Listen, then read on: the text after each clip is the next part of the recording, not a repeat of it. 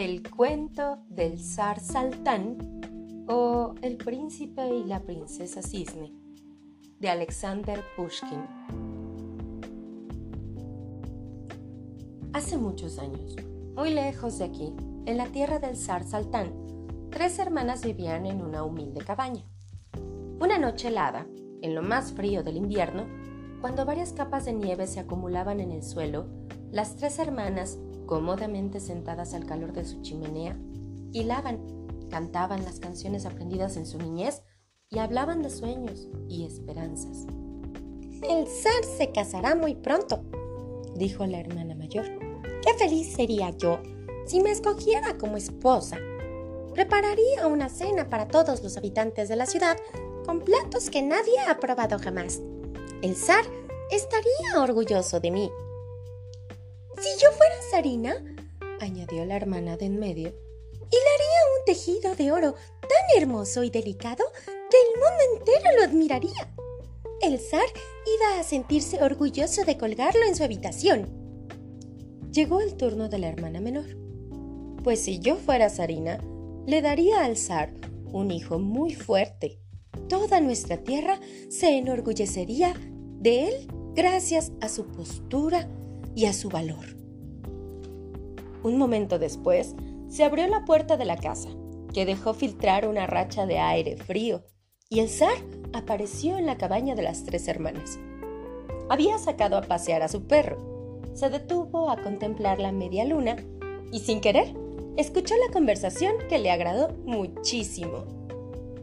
Rápidamente, las muchachas se pusieron de pie e hicieron profundas reverencias. Al principio, el zar no dijo nada. Se limitó a soplarse las manos para calentarlas. Poco después habló. Las saludo, hijas mías. Deben disculparme, porque estaba cerca de la ventana y alcancé a escuchar lo que conversaban. Se volvió hacia la menor y pensó que era tan hermosa como capaz de decir palabras conmovedoras. Le preguntó, ¿De verdad quieres darle un hijo al zar?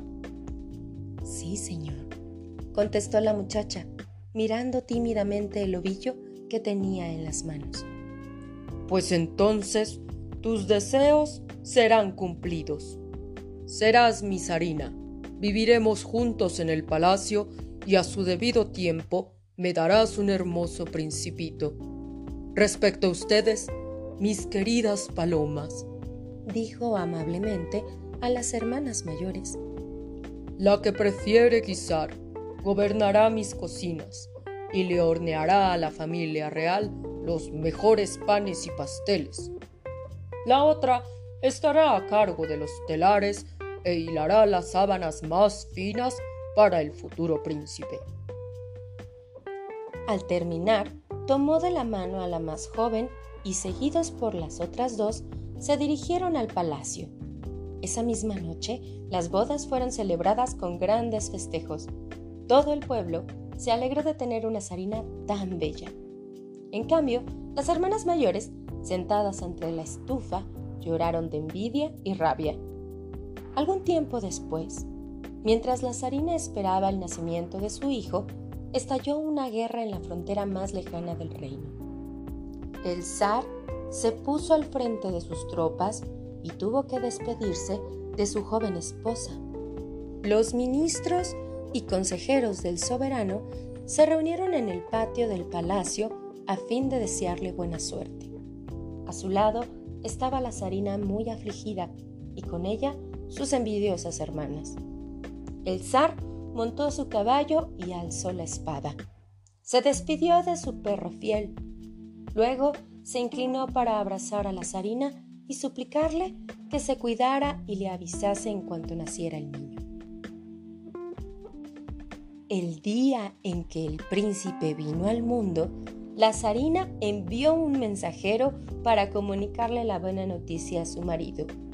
Pero las hermanas, celosas como siempre, cambiaron el recado por otro. Según esta falsificación, la zarina no había tenido no un hijo humano, sino un monstruo. El zar contestó que hasta su regreso no se tocará un solo cabello del niño ni se le hiciera el menor daño a la zarina. Sin embargo, las perversas hermanas volvieron a alterar este otro mensaje para que dijera, arrojen al mar a la madre y al niño. Los ministros estimaban mucho a la joven Sarina y les entristeció leer esta orden. No obstante, obedecieron a su amo y señor. Si no lo hacían, se arriesgaban a la pena de muerte. Así pues, metieron a la Sarina y al bebé en un tonel y los echaron al mar. La zarina lloraba en la oscuridad del barril, pero el príncipe crecía no como cualquier niño, sino de hora en hora y de minuto en minuto. Al poco tiempo de flotar sobre las olas, era ya un muchacho alto y fuerte. En la noche azul brillaban las estrellas. En el mar azul las olas se rompían en blanquecísima espuma. El tonel flotaba en la superficie de las aguas. El príncipe dijo a las olas, Sálvenos y llévenos pronto a la tierra firme. Las olas lo escucharon y muy suavemente depositaron el barril en la playa. El príncipe, que casi había terminado de crecer, ayudó a salir a su madre. Miró a su alrededor y se dio cuenta de que estaban en una isla desierta donde solo había un roble solitario. El príncipe hizo arco y flechas con la madera de ese árbol. Se disponía a cazar algún animal con el que pudieran alimentarse cuando oyó a su espalda un grito de terror y un estruendo que agitaba las aguas. Se volvió y observó que un cisne blanco era atacado por un feroz halcón. Rápido como el pensamiento, el príncipe disparó una flecha y mató al halcón. El cisne le dijo, Salvaste mi vida y diste muerte a un monstruo perverso. Que nada te preocupe de ahora en adelante, porque cuidaré de ti y de tu madre. Dichas estas palabras, remontó el vuelo. Cansados y hambrientos, la zarina y el príncipe se acostaron a dormir. Al despertar, yacían en un lecho de flores silvestres. Cerca de ahí se alzaba una ciudad amurallada, con cúpulas y campanarios de oro y casas con techos de todos colores. El príncipe y su madre avanzaron por el campo. Cuando estaban a punto de entrar en la ciudad, el aire se llenó con el repique de las campanas la multitud se reunió en la plaza para aclamarlos. Los ministros coronaron al príncipe como su rey y lo llamaron Guidón. Un día, un barco mercante atracó en el puerto. Guidón ofreció su hospitalidad a los mercaderes y les preguntó en qué comerciaban. En pieles que llevamos a la tierra del glorioso zar Saltán, le respondieron. Les ruego saludarlo de mi parte, dijo Guidón, y miró tristemente cómo el buque reanudaba su travesía. El cisne, al verlo cabizbajo, le preguntó, ¿Por qué estás triste, príncipe mío? Esos mercaderes van a la tierra de mi padre y me muero por verlo. Es muy sencillo, respondió el cisne voy a convertirte en mosquito e irás en esa embarcación sin ser visto. Batió sus alas el cisne y salpicó al príncipe con espuma de mar. Al instante, Guidón se transformó en mosquito, echó a volar y alcanzó el navío. Más tarde, entró con los mercaderes en el palacio del Saltán.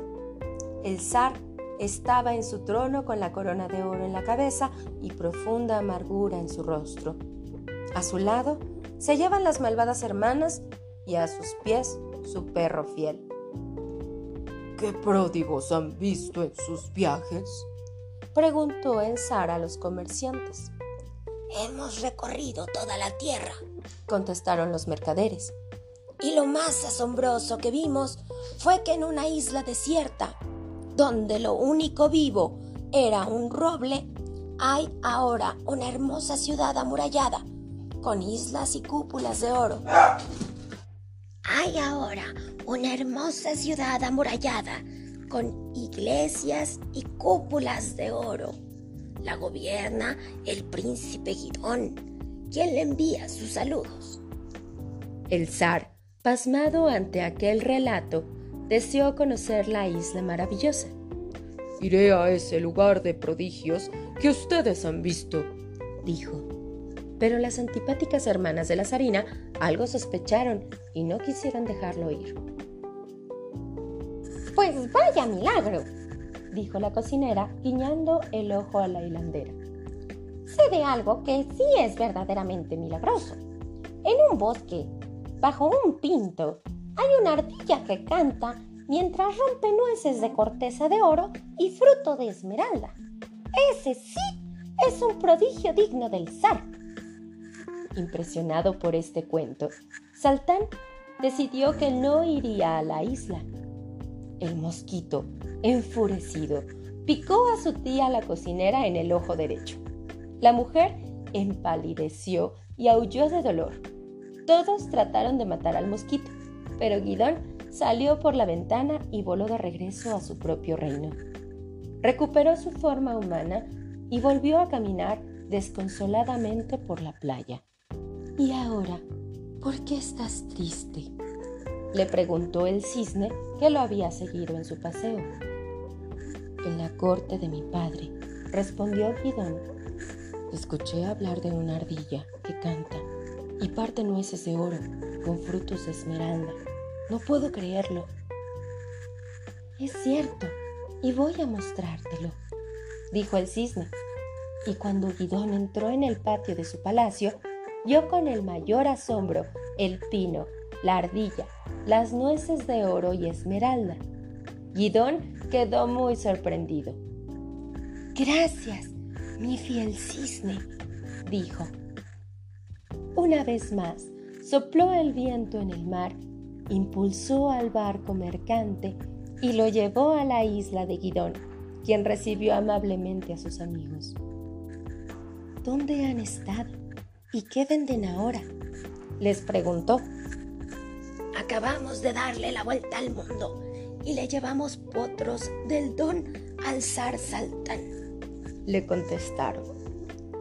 Les ruego saludarlo de mi parte, dijo Guidón y se despidió. Una vez más, caminó tristemente por la playa, miraba al horizonte y pensaba en su padre. Al ver que se acercaba el cisne, Guidón le pidió ayuda. Mi alma me impulsa hacia la casa de mi padre, dijo, pero no puedo ir en mi propia forma, porque él ordenó que mi madre y yo fuéramos arrojados al mar y no queremos desobedecerlo regresando. Así pues, de nuevo, el cisne batió las alas en el agua y roció de espuma a Guidón, transformando en mosca. El príncipe voló hasta alcanzar el buque y ocultarse en él. Cuando llegaron a la tierra de Saltán, Guidón entró con los mercaderes en el palacio y escuchó que el zar preguntaba: Vienen de muy lejos. ¿Qué maravillas han contemplado esta vez? Las dos hermanas, sentadas a la vera del zar, miraron con suspicacia a los comerciantes. Ya te hemos descrito la ciudad de las cúpulas doradas. Dentro del palacio hay una ardilla que canta y parte nueces de corteza de oro y fruto de esmeralda. Gobierna esa isla el príncipe Guidón, quien te envía saludos. El zar quedó muy conmovido. Tengo que visitar esa isla. Pero las malvadas hermanas interrumpieron para burlarse otra vez del milagro. Eso no es nada, dijeron. Hay un prodigio inigualable. Existe un lugar en que el océano hierve como una olla en la estufa y del agua brotan 33 héroes con armadura de malla. Los capitanea el gran Cernamor, rey del inmenso dominio que yace bajo el mar. Saltán no cabía en sí de asombro. Guidón se enojó mucho y zumbó en torno de su tía la tejedora. La mujer lanzó un chillido y gritó ¡Maten esa mosca! ¡Mátenla! Pero Guidón salió volando por la ventana y regresó a su tierra. Una vez más, caminó por la playa y una vez más se encontró al cisne. Cuando le preguntó por qué seguía tan triste, Guidón respondió, Contaron en el reino de mi padre que hay un sitio en donde hierve el mar y surgen 33 héroes con armadura de malla guiados por Cernamor, el de la barba blanca. Quiero verlos por mí mismo. Es muy fácil, príncipe mío. Esos héroes son mis hermanos de sangre. Cuando lleguen a tu puerto, trátalos como tus huéspedes. El príncipe subió a su atalaya y escrudiñó el horizonte. De pronto, el mar comenzó a hervir como una olla en la estufa y 33 héroes con armaduras y lanzas en ristre marcharon hacia la playa. Los guiaba el propio Cernamor, el de la barba blanca como la nieve. La princesa Cisne nos envía contigo, dijo Cernamor, para proteger tu gloriosa ciudad. Todos los días saldremos del mar, pero ahora debemos volver a nuestro reino submarino, pues el aire de la tierra es demasiado tenue para nosotros. Nuevamente, los mercaderes anclaron en el puerto. El príncipe les dio la bienvenida y les preguntó qué llevaban y a dónde iban. Oro y plata del otro lado del mundo para nuestro zar Saltán, contestaron. Saluden al zar, les pidió Guidón, y caminó muy triste por la playa, mirando el barco que se alejaba. El cisne, al verlo cabizbajo, le preguntó de nuevo la causa de su abatimiento. Anhelo regresar a la tierra de mi padre, dijo el príncipe. El cisne lo salpicó de espuma y lo transformó esta vez en abejorro. Guidón alcanzó el navío y llegó al reino de Saltán. Los mercaderes desembarcaron y se presentaron en la corte del zar, quien los recibió en su trono de oro con las cuñadas a su vera y el perro a sus pies. ¿Qué maravillas han visto en su travesía? preguntó el zar a los comerciantes. Te hemos contado de la isla de las cúpulas de oro y la ardilla que parte nueces de esmeralda. Pues bien, hay una maravilla aún más grande. Frente a las playas de esa isla ocurre todos los días un milagro.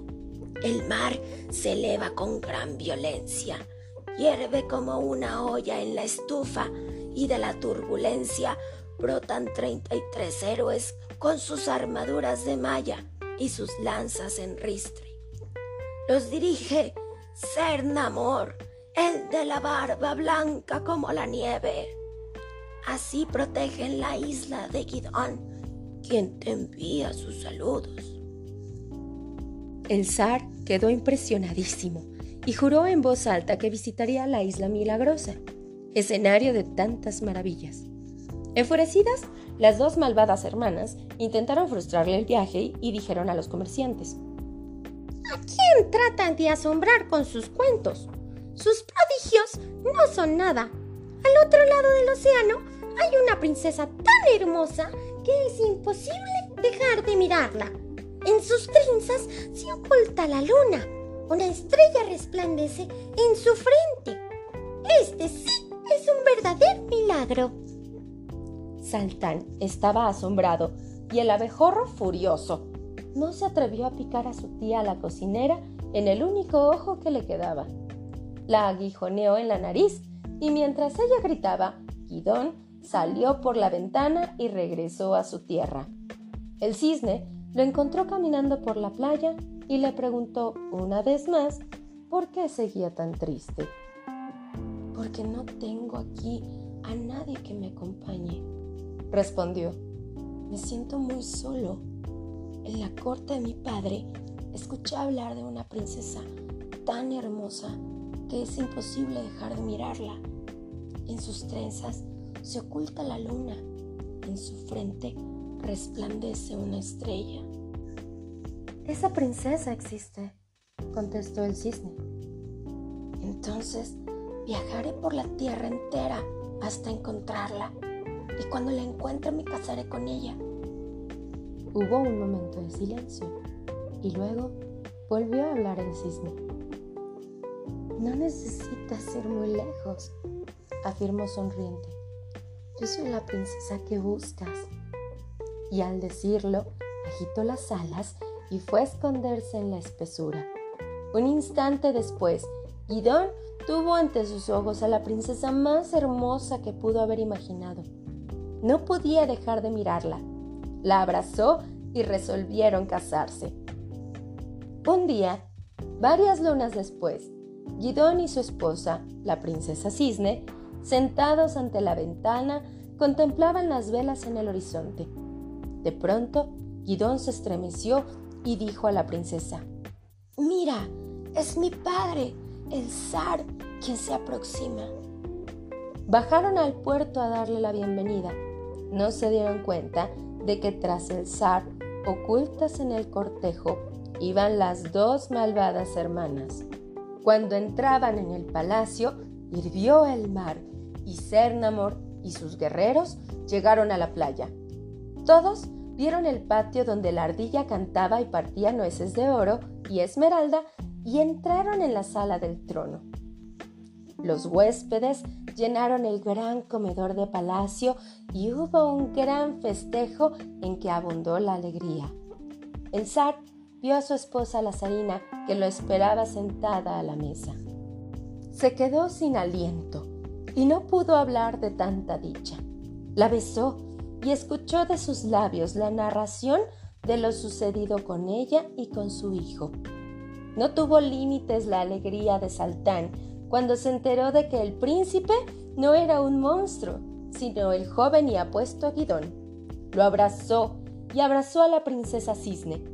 Tomaron asiento en sus lugares y todos empezaron a comer, excepto uno de los ministros del zar. El ministro se sentía tan dichoso que se arrojó al suelo a jugar con el gato de palacio. Las malvadas hermanas de la zarina vieron que su traición había sido al fin descubierta. Trataron de escapar, pero Saltán las hizo conducir a su presencia y las regañó con la mayor severidad. Sin embargo, tan grande era la dicha que le producía reunirse con su esposa y con su hijo que no tuvo corazón para castigar a las envidiosas. Se limitó a enviarlas de regreso a su tierra para que siguieran trabajando una en la cocina y otra en los telares. La fiesta se prolongó toda la noche. Algún tiempo después, el zar y la zarina volvieron a su reino, llenos de alegría. Esta vez no hubo tristeza en la despedida, pues pronto volverían a ver a su hijo y a su nuera. Guidón y su bella esposa gobernaron justa y sabiamente. Vivieron felices para siempre en la ciudad de las cúpulas de oro que se levanta en la isla encantada.